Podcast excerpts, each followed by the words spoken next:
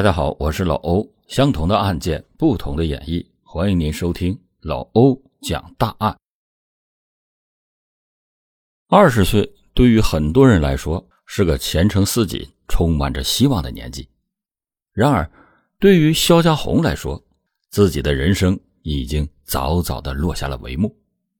二零一八年，年仅二十岁的他已经在贵州省未成年管教所待五年了。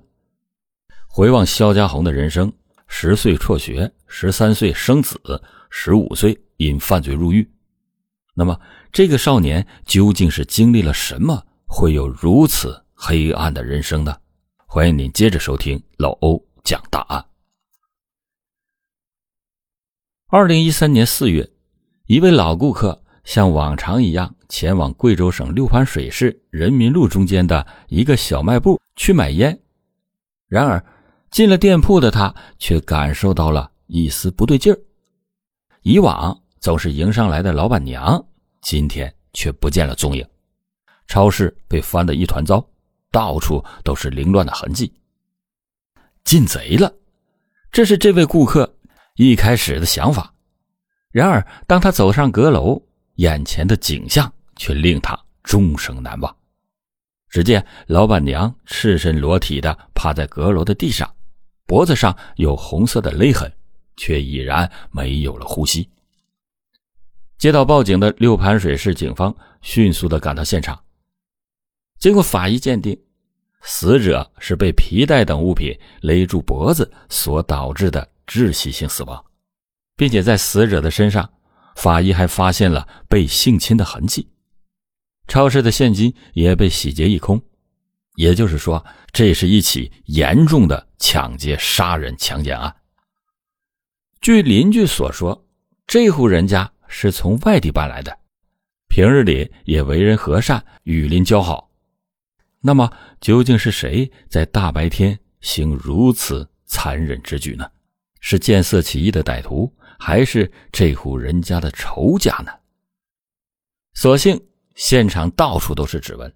警方也从精液中提取到了凶手的 DNA。然而，令人没有想到的是，本以为穷凶极恶的强奸杀人犯，居然是一位十五岁的少年。更令人震惊的是，这个十五岁的少年居然已经是一个两岁孩子的父亲了。那么，究竟是什么样的少年会犯下如此重的罪行？他又与老板娘有着怎么样的深仇大恨呢？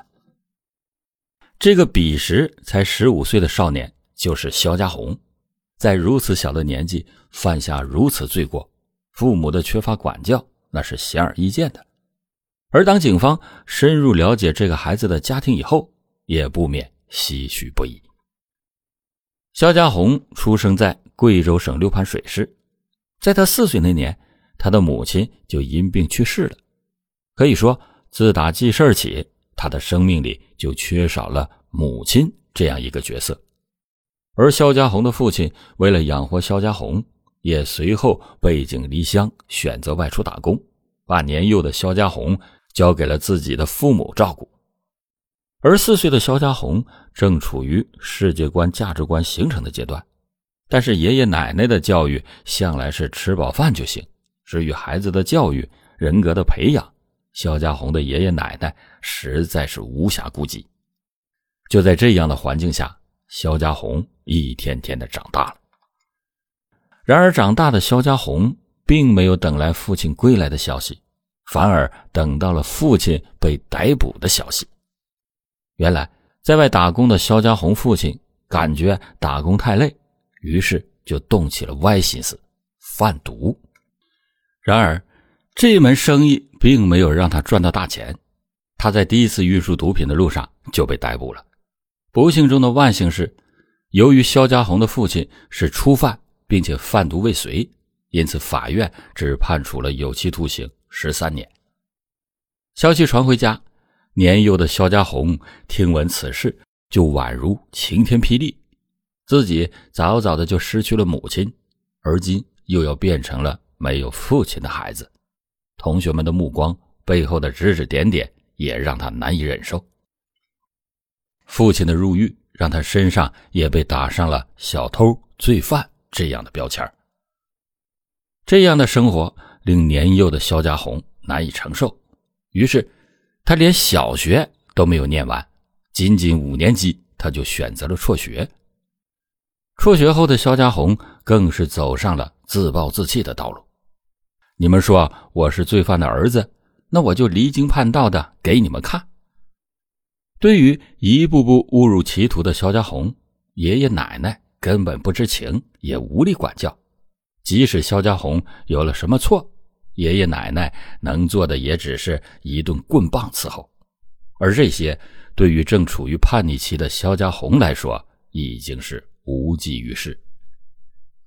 辍学以后的肖家红整日里无所事事，他唯一能做的就是跟着同样辍学的那些不良少年，整日里无所事事的厮混、打架、斗殴、看场子。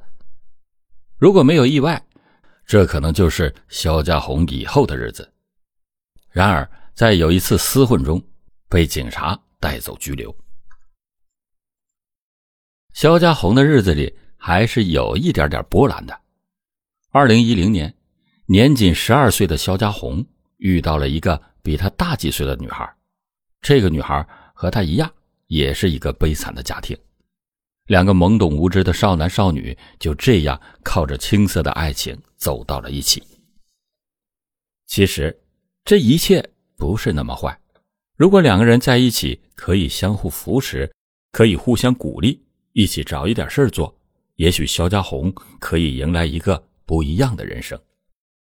可惜这一切都没有如果。选择相恋的两个人立刻进行了同居，爷爷奶奶也逐渐发现孙子的夜不归宿。然而此刻的爷爷奶奶已经没有管教的力气，在他们看来，只要孙子还活着，那就随他去吧。可是事情变化的总是很快，与肖家红同居的女友竟然意外的怀孕了。面对此情此景的肖家红也慌了手脚，他毕竟只是一个十二岁的孩子，眼睁睁的看着女友的肚子一天大过一天。终于有一天，实在瞒不住的肖家红向家里承认了此事。然而，出乎意料的是，爷爷奶奶的态度并不像女方家里一样铺天盖地的责骂他，反而很高兴。在老一辈的思想中，传宗接代那总是件重要的大事，并且肖家红的父亲身在狱中，更没有了指望。年纪轻轻的肖家红就有了孩子，意味着老人很快就能抱上重孙子。四世同堂向来被看作是福气事，因此在爷爷奶奶的支持下，肖家红也决定把这个孩子生下来。从这件事中。我们也不难看出肖家红所受的教育是如何，旁人看了也不禁扼腕叹息。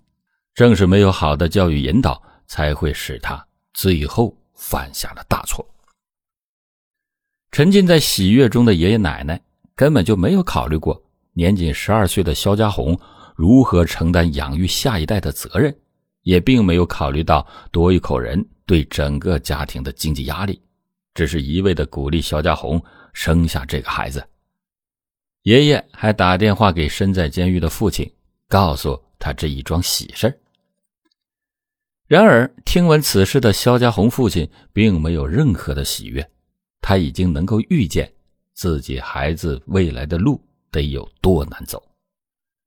同时，身在监狱的他心里也是万般的自责。如果他没有因为偷运毒品违法犯罪，他本可以管理孩子的教育。让他不要误入歧途，至少不要生下这个孩子。他知道养育一个孩子的辛苦，而这些不是年仅十二岁的肖家红所能够扛下的。年轻人喜好面子，要是没钱的话，那他怎么办？肖家红的父亲在监狱中整日整夜的睡不好觉，满脑子都是在想着这些问题。而事情的走向也不出肖父的预料。家里多了一张嘴，并不仅仅是多一双筷子，婴幼儿的大额开支也不是爷爷奶奶那点微薄的收入就够的。尽管十三岁的肖家红本来应该是上初一的年纪，然而他必须要站出来扛下家庭的重任。他不再能像往常一样整日的与社会闲杂人员厮混，也不能跟女朋友整日的同居。年仅十三岁的他，甚至找不到一份正经的工作。他必须谎报年龄，才不会因为是童工而被拒绝。起初，他在酒吧当服务员，然而没过多久，他的真实年龄就被酒吧老板知道了，立刻的就辞退了他。找不到工作的肖家红无奈之下，只能靠打零工和借钱为生，而家门口超市的老板娘正是他主要的借钱对象。二零一三年四月十八日，在家睡觉的肖家红突然被爷爷厉声的叫起来。原来是之前肖家红找超市老板娘借了二百块钱，但是一直没有归还，被老板娘找上门来了。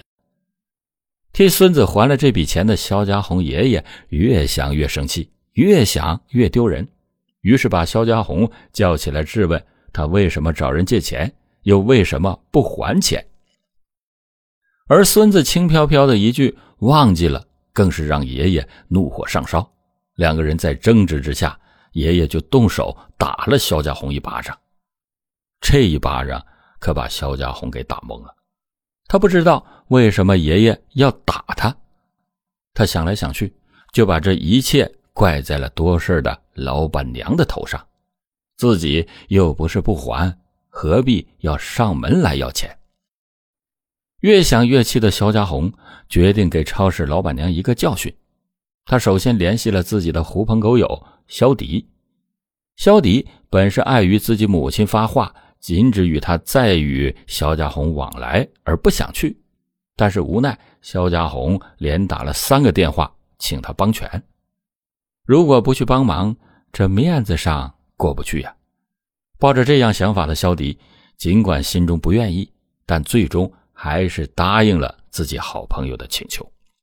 两个人并没有任何的准备，就肖家红带了一把水果刀，两个人趁着天色已晚。超市将要关门的空当，走进了超市。老板娘一看是熟人，也只当是来买东西的，也就不疑有他。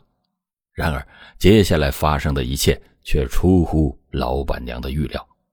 只见肖家红恶狠狠地逼上来，说：“你不是要那二百块钱吗？今天我就把你店里的钱全抢了。”看着两个凶神恶煞的少年，老板娘的心中害怕。便以报警为威胁，希望能够把他们给吓走。殊不知，这更激起了肖家红的凶性。他又挥刀指着老板娘，让她上阁楼。在阁楼上，他脱光了老板娘的衣服，从口袋和内衣中搜出了九百元。此时，凶性大发的肖家红已经彻底被欲望冲昏了头脑。他指使肖迪下楼继续找钱，而自己拿刀抵住老板娘。将其性侵，被侮辱后的老板娘悲愤欲绝，表示自己一定会报警，把这两个恶魔绳之以法。刚准备离开的肖家红和肖迪听闻报警，方才想起两个人之前的所作所为，慌了神的二人杀心大起，从附近找了一根皮带，就缓缓的向老板娘逼近。老板娘怎么也不明白他们的意思，也就慌了神连忙表示自己不会报警，跪地求饶，请他们离开。然而杀心已起的肖家红根本就听不进去，用皮带将老板娘的脖子狠狠的勒住。就这样，在两个小恶魔的手下，一条人命就这样消失了。事后，他们还想靠着自己未成年人的身份。希望可以逃脱法律的制裁，然而犯下如此大罪的他们，已经不是未成年法所能庇护的。二零一四年五月二十日，肖家红因故意杀人罪、强奸罪、抢劫罪被判处无期徒刑；肖迪因犯故意杀人罪、抢劫罪被判处有期徒刑十七年。好了，感谢您今天收听老欧讲大案。老欧讲大案，警示迷途者，唤醒梦中人。